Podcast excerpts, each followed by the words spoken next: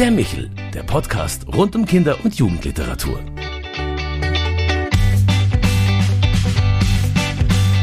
Hallo und grüß Gott beim Michel, unserem Podcast für Kinder- und Jugendliteratur. Heute wollen wir über eine neue Kinderzeitschrift sprechen, Lara und Ben, herausgegeben vom Bayerischen Staatsministerium für Umwelt und Verbraucherschutz. Mein Name ist Claudia Maria Pecher und bei mir zu Gast sind aus selbigem Ministerium Diana Schick, Referentin für Öffentlichkeitsarbeit, und Veronika Lohr, Referentin für Bildung für nachhaltige Entwicklung, Umweltbildung und Landesgartenschauen. Herzlich willkommen bei uns im Michaelsbund. Hallo. Es kommt schon synchron. ja, mit Lara und Ben ist in diesem Frühjahr ein neues Magazin für Kinder erschienen. Und nun kann man sich ja fragen, ob das Printmedium bei derartigen Preissteigerungen im Druckbereich heute überhaupt noch eine geeignete Form ist. Warum, äh, Frau Schick, fiel die Entscheidung auf eine Kinderzeitschrift? Ja, das ist ja ähnlich wie bei Büchern. Also eine Kinderzeitschrift kann man in die Hand nehmen, kann man mitnehmen und die Zeitschrift selber ist auch wirklich darauf ausgelegt, dass sie bearbeitet wird, also bemalt wird, dass die Rätsel ausgefüllt werden, dass Kinder ihre Ideen reinschreiben können. Genau. Ja, rundum haptisches Erlebnis sein soll. Ja, und eben auch eins, wo es jetzt nicht nur, äh, das nicht nur konsumiert wird, sondern mhm. wo es vielleicht auch, also das wäre so der Wunsch, einen Austausch gibt mit Eltern, mit Freunden, also dass die Kinder das auch mit nach Hause nehmen können und vielleicht ins Gespräch kommen, naja. Fragen stellen, die mhm. Eltern ein bisschen löchern. Genau, es, es, werden ja sehr viele Fragen gestellt, also ich denke auch, dass es dann Gesprächsanlässe jede Menge gibt. Ne? Die Zeitschrift trägt den Titel Lara und Ben auf fantastischer Zeitreise. Jetzt würde mich interessieren, wer sind denn Lara und Ben und wohin führt die Reise?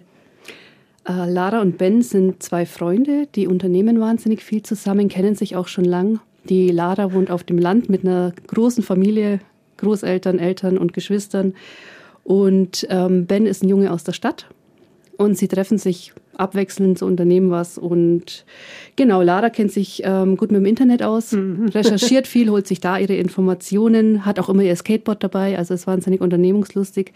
Und der Ben liebt es zu experimentieren. Der hat deswegen auch immer einen Rucksack dabei mit vielen Sachen zum Experimentieren. Und bei ihm ist es so, wenn er eine ähm, Antwort auf eine Frage sucht, dann setzt er sich nicht vor einen Computer, wie die Lara das tun würde, sondern er geht unter die Leute und fragt die Menschen, die sich damit auskennen. Betreibt Feldforschung. Ja, genau. genau. Schreibt auch für eine Schülerzeitung, also mhm. da passt es. Genau, und ja. ja. Und die beiden stürzen sich in eine Zeitreise. Ja, die sind im ersten Heft äh, bei Ben unterwegs in der Stadt wollen eigentlich zum Sportplatz gehen und dann laufen sie an einer Mauer vorbei, an einer alten, aus der es ähm, ganz unheimlich leuchtet. Mhm. Und das macht sie neugierig oh, und dann schauen sie da durch. Mhm. Und was sie da sehen, ähm, ist eine Stadt, die schaut aus wie die Stadt, in der sie sich gerade befinden. Aber sie ist ganz anders. Also da gibt es viel mehr Tiere, es gibt viel mehr Wasser, wahnsinnig viele Pflanzen und Bäume, es gibt keine Autos mehr. Und sie sind neugierig und steigen durch den Zeitriss. Und dann kommt eine kleine Drohne angeflogen und ähm, fragt, ob sie ihnen helfen kann. Und die zwei sagen, ähm, ja, wo sind wir hier eigentlich? Wir kennen das, aber es ist ganz anders. Und die Drohne meint so, ja, ihr seid im Jahr 2080. Ich scanne euch mal kurz, ihr seid durch einen Zeitriss gegangen. Und sie sind dann ganz fasziniert und fragen, wie es denn sein kann, dass sich diese Stadt so verändert hat und dass sie jetzt so schön ist. Und die Drohne meint, sie weiß es auch nicht, aber sie können ja mal zusammen ins Museum gehen und dann gehen sie eben in der dann Stadt geht die der Geschichte Zukunft. so richtig los. Genau. Ja, das sind ja optimistische Vorhersehungen von Ihrem Ministerium, die da kommen. Da freuen wir uns auf das Paradies, das angekündigt wird. Jedenfalls äh, heißt es ja durchaus, Sie stürzen nicht nur in eine Zeitreise rein, sondern Sie hm, legen auch die Hände gar nicht in den Schoß, sondern packen aktiv dabei mit an. Das äh, wäre ja so das Anliegen. Und immer wenn was kreativ vermittelt werden soll, gelernt werden soll, dann gehört es meistens in den Kernbereich von der Bildung für nachhaltige Entwicklung. Und da möchte ich gerne Frau Lohr fragen, Sie sind ja Expertin für dieses Gebiet. Äh, was ist denn überhaupt Bildung für nachhaltige Entwicklung und welche Ziele werden damit verfolgt? Mhm. Also unser Leben wird ja immer komplexer. Es gibt sehr komplexe Zusammenhänge und Bildung für nachhaltige Entwicklung möchte Menschen ermöglichen, solche komplexen globalen Zusammenhänge beispielsweise zu verstehen und sinnvolle Entscheidungen im eigenen Leben zu treffen. Ähm, das hat zum Ziel, dass die großen gemeinsamen Herausforderungen als Gesellschaft angegangen werden können. Ähm, dabei wird die Heraus Herangehensweise bei BNE immer, BNE ist die Abkürzung mhm. für Bildung für nachhaltige Entwicklung, immer so gewählt, dass sowohl Kinder als auch Erwachsene oder auch Jugendliche das vermittelte Wissen in einen Kontext setzen können und auf ihr Leben und ihren Alltag anwenden können. Mhm. Ähm, bei BNE ist es deshalb ganz zentral, dass neben der Vermittlung von Wissen die sogenannten Gestaltungskompetenzen gestärkt werden. Ähm, BNE möchte eben Menschen in die Lage versetzen, Entscheidungen zu treffen und dabei abzuschätzen, wie sich diese Entscheidungen und ihr Handeln auf künftige Generationen, aber auch auf andere Regionen der Welt auswirken. Mhm. Und das Ziel ist es, ähm, das Leitbild der Nachhaltigkeit in den Köpfen, aber auch in den Herzen der Menschen zu verankern. Mhm. Das heißt, den Lebensstil hin zu einem nachhaltigeren zu verändern, also unsere Bedürfnisse hinter, zu hinterfragen, äh, ob das tatsächlich notwendige Bedürfnisse oder eher Luxusbedürfnisse sind. Und ähm, das soll die Gesellschaft eben der Gesellschaft ermöglichen, wirkungsvoll gegen die aktuellen globalen Herausforderungen wie den Klimawandel, den Artenverlust und die globale Gerechtigkeit ähm, damit umgehen zu können. Mhm. Also Sie machen ganz viel im Ver Vermittlungsbereich, was das angeht. Und jetzt, wenn Sie dieses Vermittlungsprinzip, das Sie da geschildert haben, ja nochmal aktiv anwenden auf Lara und Ben, wie wird es da umgesetzt? Bei Lara und Ben wird ja entlang dieser spannenden Story zu verschiedenen Fragen und Problemen, die sich zum Beispiel im ersten mhm. Heft auf den Klimawandel beziehen, informiert. Ähm, da wird dann ganz konkret darauf geachtet, dass immer ein Bezug zur Lebenswelt von Kindern hergestellt wird. Und im Laufe des Magazins wird dann aufgezeigt, wie Lara und Ben selber äh, ihre Erlebnisse und Beobachtungen sich dazu informieren und sich eine Meinung bilden, indem sie alle möglichen Informationsquellen nutzen. Also sie sprechen mit Experten, sie nutzen Kindersuchmaschinen mhm. im Internet, sie sprechen mit ihren Familien drüber.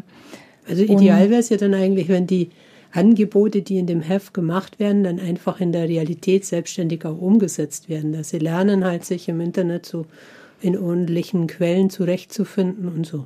Genau, dazu werden im Heft da immer wieder Hinweise mhm. gegeben, was sind geeignete Kindersuchmaschinen, ähm, wo kann ich mich informieren. Es werden eben beispielsweise Experten wie Harald Lesch, die eigentlich ja jedem Kind auch ein Begriff sind. Genau, bei dem ähm, rufen wir mal Namen kurz an.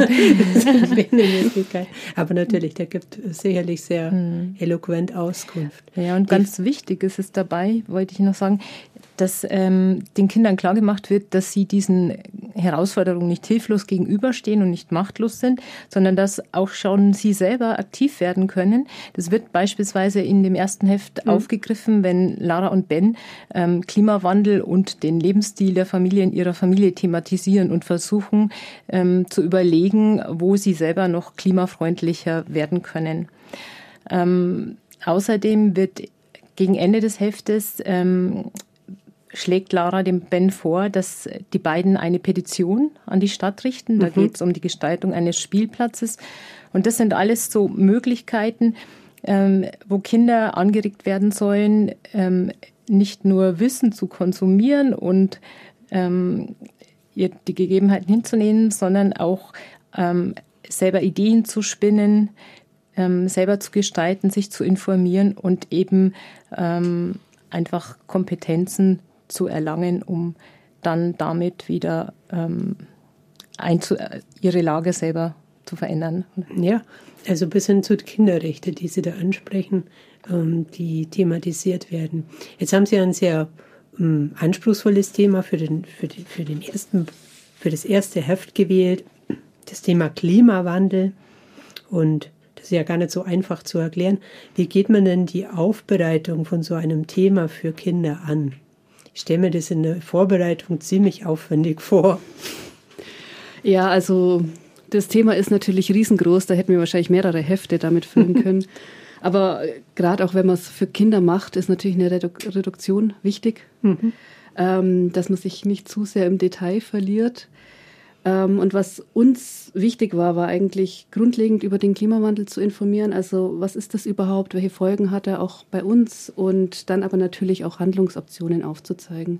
Also das ähm, hast du ja vorhin auch schon gesagt. Mhm. Es soll eben genau. nicht, ähm, nicht dabei stehen bleiben zu informieren, sondern selber genau und ne? den Kindern auch nicht das Gefühl vermittelt werden, dass sie jetzt total ohnmächtig und machtlos sind. Deswegen auch diese Zukunftsvision, dass mhm. man mal einen Perspektivwechsel hat und schauen kann, was wäre denn vielleicht möglich, bevor man jetzt mal an die Probleme ja, geht. Hoffen, wir hoffen, dass es so wird. Ja. Genau. genau. Und eben ähm, der Fokus auf das eigene Umfeld, dass Veränderung dann nicht nur durch Erwachsene auf höheren Ebenen möglich ist, sondern dass Kinder selber in ihrem eigenen Umfeld schon wirklich eine Wirkung erzielen können. Ja, ich glaube, das tun sie ja schon sehr engagiert, ne? wenn man sieht, wie sie sich jeden Freitag schon positioniert haben äh, und, und damit Wissenschaftlern zusammen ja einiges auch erreicht haben schon an der Stelle. Ähm, gab es denn jetzt immer viel über Kinder gesprochen, was wir denen alles anbieten? Gab es denn schon Rückmeldung von Kindern? Äh, ja, die gab's. also wir haben erstens mal im Vorfeld, äh, das machen wir bei den ganzen Heften, das ist ja eine Heftreihe zu verschiedenen Themen, ähm, erstmal Kinder auch befragt, was interessiert sie überhaupt am Thema. Also auch die Fragen äh, sind zum Teil, dem Heft auftauchen nicht alle, mhm. aber zum Teil auch Fragen von Kindern, die die so gestellt haben und wo wir gesagt haben, die nehmen wir mit auf. Und dann haben wir natürlich im Vorfeld äh, den Kindern auch mal das Heft in die Hand gegeben und geschaut, was gefällt ihnen, wo bleiben sie hängen. Und hatten jetzt, wo das Heft rausgekommen ist, auch eine Fokusgruppe mit mehreren Kindern. Die haben das eine Woche lang äh, durchgeschaut Gut. und haben uns eine Rückmeldung gegeben. Und die war positiv. Die war überwiegend positiv. Also sie fanden es total klasse, äh, die Geschichte. Sie haben sich mit Lara und Ben ganz gut identifizieren können. Also die haben auch so Sachen gesagt, das war ganz nett. Ähm, also was sie noch interessieren würde, ja, wie riecht es eigentlich in der Stadt der Zukunft? Und wie mhm. hat sich das angefühlt, durch einen Zeitriss zu gehen? Das würden sie gerne mal Lara und Ben fragen. Und also da mhm. haben sie mhm. sich sehr gut hineinversetzen können. Und ähm, die Rätsel haben ihnen wahnsinnig viel Spaß gemacht. Sie haben das auch zusammen mit ihren Familien äh, die Experimente gemacht, umgesetzt. Also da wurde viel umgesetzt. Das hat uns echt äh, sehr positiv überrascht. Was sie gesagt haben, das nehmen wir auch mit für die nächsten Hefte, ist, dass sie gerne noch mehr Rätsel hätten und auch noch mehr Platz, um ihre eigenen Ideen aufzuschreiben. Ja, das äh, gibt ja schon ein Logbuch, glaube ich. Man kann mhm. auch viel malen. Äh, in dem kann sie wirklich sehr verlieren. Ist, glaube ich, für jeden was dabei in dem Heftchen, das Sie vorgelegt haben. Äh, an wen richtet sich denn das Heft? Das richtet sich an Kinder so im Alter ungefähr äh, von der dritten bis zur sechsten Klasse. Also acht bis zwölf. Das heißt, das eignet sich vor allem auch im Einsatz in der Familie. Haben Sie, Frau Schick, ja Erfahrung mit Philosophieren mit Kindern? Äh, wenn ich Ihre Vita anschaue, äh, wie könnte man denn so ein Gespräch mit Kindern beginnen? Oder vielleicht auch Frau Lohr, vielleicht hat die eine Idee. Mhm. Also ich könnte mir als Einstieg vorstellen, dass ähm, man Kinder nach ihren Erfahrungen und Beobachtungen befragen könnte und vielleicht auch, ob sie selber Persönlichkeiten wie Greta Thunberg oder auch Initiativen mhm. wie Fridays for Future kennen. Das zeigt Kindern und Jugendlichen eben nochmal, dass sie selber Einfluss nehmen können. Oder auch, ähm, dass man Kindern Kinder darüber erzählen lässt, ob sie selber in ihren Familien diese Themen schon diskutiert haben oder sie selber vielleicht sogar schon in einem Naturschutzverein aktiv sind. Und äh, bei vielen Kindern sind natürlich auch Ängste vorhanden und ich glaube, ähm, durch das Aufzeigen dieser vielen Möglichkeiten ähm, kann man am besten diesen Ängsten entgegenwirken. Mhm. Ja, also ich denke auch, dass es viele Anlässe gibt, darüber zu sprechen. Ähm, es ist in der Regel schon viel geholfen, das denkt man mal gar nicht, wenn man den Kindern zuhört. Also wirklich auch äh, ihre Fragen aufgreift und ihre Sorgen ernst nimmt. Sorgen vor allem auch angeht, gell? Ja, mhm. also das geht im Alltag oft unter. Mhm. Und ähm, also so eine Frage, die ich immer den Eltern mitgebe, die mich dazu fragen, ist, ähm, dass man wirklich sagt auch, was denkst denn du darüber? Also, dass man dem Kind auch die Frage stellt, die haben sich oft schon ganz viele Gedanken gemacht und so ins Gespräch kommt. Und dass man sich als Erwachsener auch bewusst ist, dass man nicht auf jede Frage eine Antwort haben muss. Also man kann auch mit den Kindern zusammen nach einer Antwort suchen. Äh, das bringt den Kindern auch sehr viel. Und ja, klar zu lernen, dass es hm, auch offene Ausgänge gibt, ja, die ja. man noch nicht vorhersagen kann, ganz wichtig. Ich finde aber auch, dass es deswegen interessant ist, weil die Geschichte ganz unterschiedlich erzählt wurde. Es gibt Comic-Anteile, es gibt Panoramabilder, in die man eintauchen kann, gemeinsam den Blick schweifen lassen kann. Aber es gibt eben auch so Bilder oder Fotogalerien, die man mit dem Ausstellungsbesuch äh, verbinden kann, Karten, die man studieren kann, aber auch QR-Codes. Was verbirgt sich denn hinter den QR-Codes? Ähm, das macht das Heft, hoffe ich, ein bisschen lebendiger. Also im ersten Heft ähm, ist ja zum Beispiel ein QR-Code im Museum der Zukunft und äh, der ist so angelehnt an einen Audioguide. Also wenn man in ein Museum geht, kennt jeder, man setzt Hörer mhm. auf und kann sich über die Exponate informieren. Und so erzählt der Erzähler eben etwas über die Ausstellung. Da geht es ja ums Leben im Jahr 2015 bis 2040, also in der Zeit, wo wir jetzt leben. Und da erfahren die Kinder dann eben welche Probleme es mit dem Klimawandel gab. Also ein toller crossmedialer Ansatz in dem Heft. Und ich habe auch gesehen, man kann auch für diejenigen, die gerne Filme schauen, kleine Filmchen anschauen bei Ihnen auf der Homepage, weil es führt ja am Ende auf eine Homepage, ne? www.lara-ben- www.lara-und-ben.de. Okay, ähm, also wunderbar, da kann man noch einiges mehr entdecken. Nun würde es sich ja anbieten, etwa in der Schule mal Partner vor Ort einzuladen, eigentlich, weil Sie haben gerade schon vom Naturschutzverein gesprochen, der vielleicht ein guter Partner für so eine Geschichte wäre. Wir arbeiten gern mit den mm, jungen Forscherinnen und Forschern zusammen im Bereich der MINT-Allianz Bayern. Welche Möglichkeiten gibt es denn da? Weil ich habe gesehen, ihr selber bietet keine Veranstaltung an, aber ihr habt jede Menge Kooperationspartner oder mhm. Initiativen. Mhm. Wie ich vorher schon erzählt habe, gibt es über Bayern ein mhm. ganz großes Netzwerk an Akteuren.